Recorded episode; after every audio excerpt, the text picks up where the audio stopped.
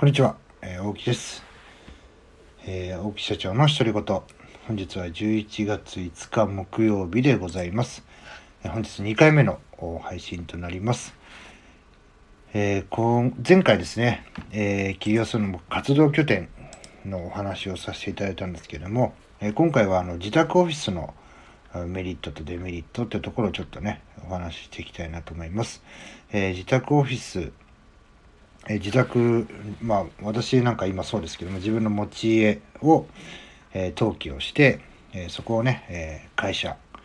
自宅兼会社っていうふうに、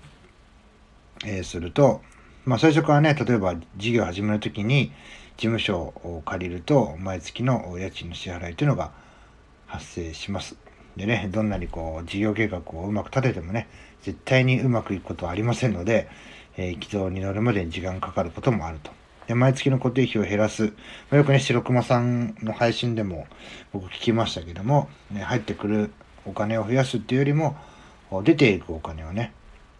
減らす。まあ、固定費ですね。減らすために、こう、最初は自宅をオフィスとしてスタートする。まあ、あの、固定費を減らす方法を考えなければいけないというところなんですけども、まあ、その一つにね、自宅オフィスとしてスタートするという選択肢も、え検討する必要があるなと。でね、自宅オフィスにした場合にはね、まあ、固定費が抑えられるとか、まあ、初期投資が抑えられる。あの事務所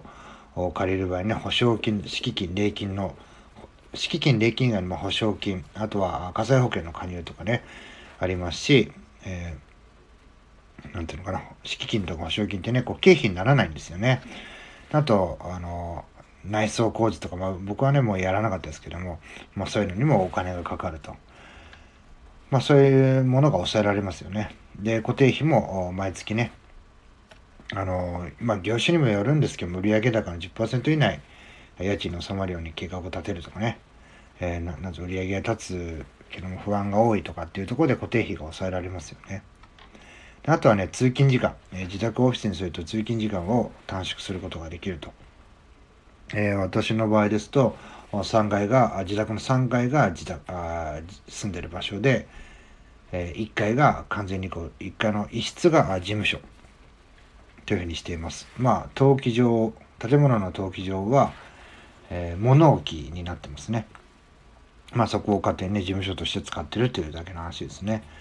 まあ、通勤時間は、えー、10秒ですね。めちゃくちゃ楽ですね。だからもうどっかにね、出るのがもう嫌になってしまうんですけども、まあ、ただですね、こう自宅オフィスのこうデメリットっていうのもありまして、営業上不利な場合があると。自宅オフィスした場合、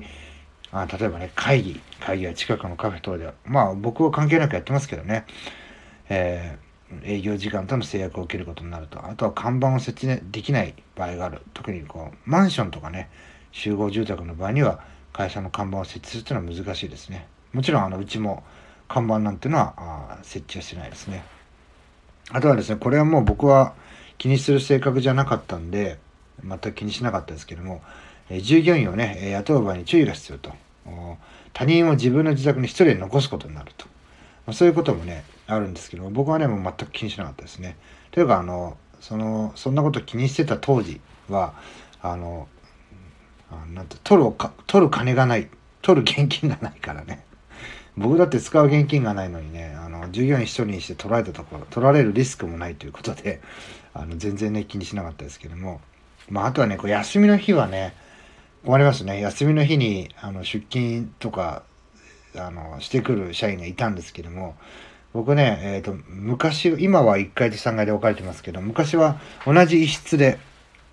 えー、同じフロアに自分の部屋と会社の部屋っていうのがあったんで、やっぱね、自分がこうくつろいでる時に気になるんですよ。動いてるような音が聞こえると。で、バーって見に行くとなんで出社してんのかみたいなね、えそういうのもあったんで、まあそういうね、ちょっと休めないっていうのはありますし、あとは、こっちはね、休みでも向こうは仕事してますから、コンコンって来てね、ちょっとわかんないことあるんですけど、って聞かれて、うーんっていうね、俺休んでんのに、みたいなことは、あの、よくありましたね。まあ、公私混同が起きやすいってとこですね。生活の場所と仕事の場所が同一だとメリハリ、メリハリは全くつきません。えー、プライベートとの区別がうまくいかない。まあね、結果として効率的に仕事ができない可能性がある。まあこれはね、ありますね。まあ、ここら辺がデメリットですけども、まあ、やっぱしねそ、そんなことをうんぬんよりもね固定費が抑えられる初期投資が抑えられる出ていくお金っていうのを、えー、大幅に減らせるっていうところの方がやっぱデメリットよりもメリットの方が大きかったのでまああのまあ正確に言うと我慢できたっていうようなレベルですかね。まあ、こんなことで